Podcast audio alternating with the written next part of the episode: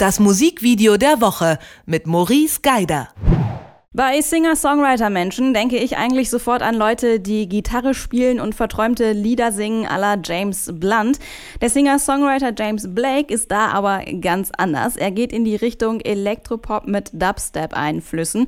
Und weil James Blake und seine Musik unkonventionell sind, ist auch das Video zu seinem Song If the Car Beside You Moves Ahead kein typisches Singer-Songwriter-Video. Über das Musikvideo der Woche spreche ich mit Maurice Geider. Hallo Maurice. Hallo. Grob kann man sagen, in dem Video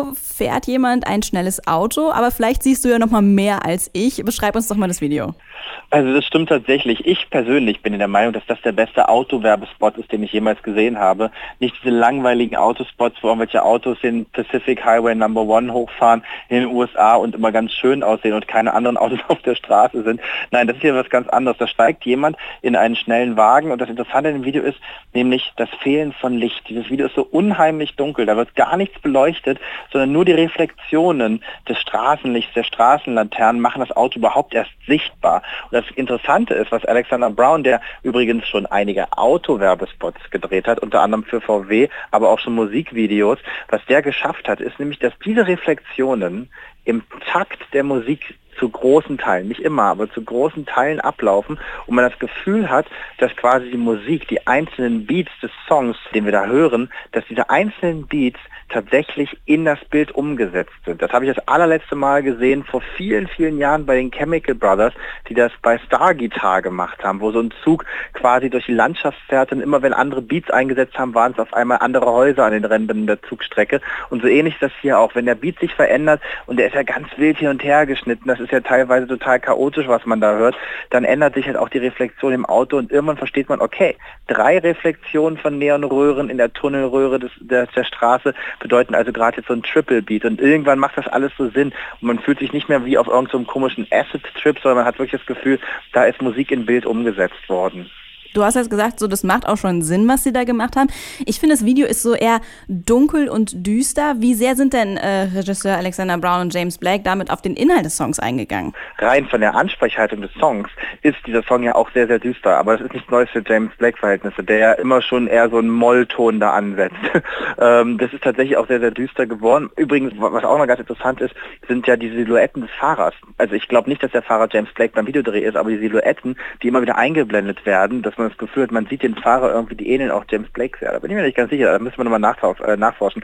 Aber Fakt ist, dass das Video sehr, sehr düster ist und das passt natürlich auch zum Song, ähm, der auch sehr, sehr düster gehalten ist, wo man auch echt Probleme hat, irgendwie in die Lyrics einzusteigen, weil die ja auch total verkästelt sind. Das ganze, dieser ganze Song klingt ja so, als wäre das eine MP3, die zwischendurch irgendeinen Fehler hat, weißt du, die so abbrecht, so digitale Artefakte.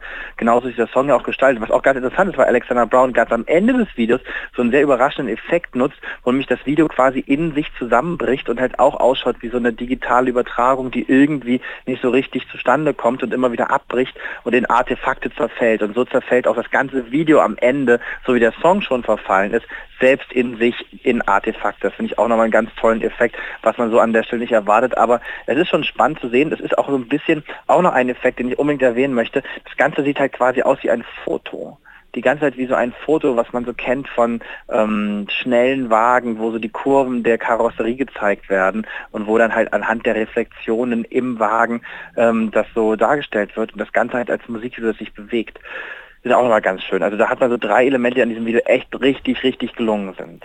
Du hast gerade schon super viele Details ähm, beschrieben, obwohl in dem Video ja storytechnisch eigentlich nicht viel passiert. Da fährt jemand ein schnelles Auto und ja, ich war mir auch nicht sicher, ist es jetzt James Blake oder nicht.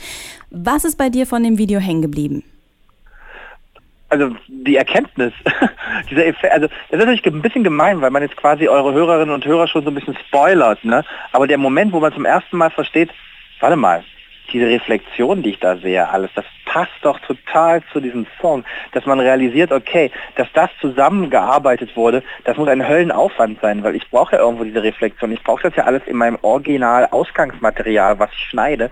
Das finde ich schon mal sehr faszinierend, diese Erkenntnis, dieser Effekt, dieser Aha-Effekt, den hatte ich, also an der Stelle ist man ein bisschen irreführend, wenn ich auch nochmal das Video von den Chemical Brothers zur Star-Gitarre empfehle. Aber das ist ja der gleiche Effekt. Und wo man, wenn man das zum ersten Mal realisiert, merkt man einfach, was da für ein kleiner Geniestreich dahinter steckt. Und dieser Geniestreich, der ist natürlich auch toll.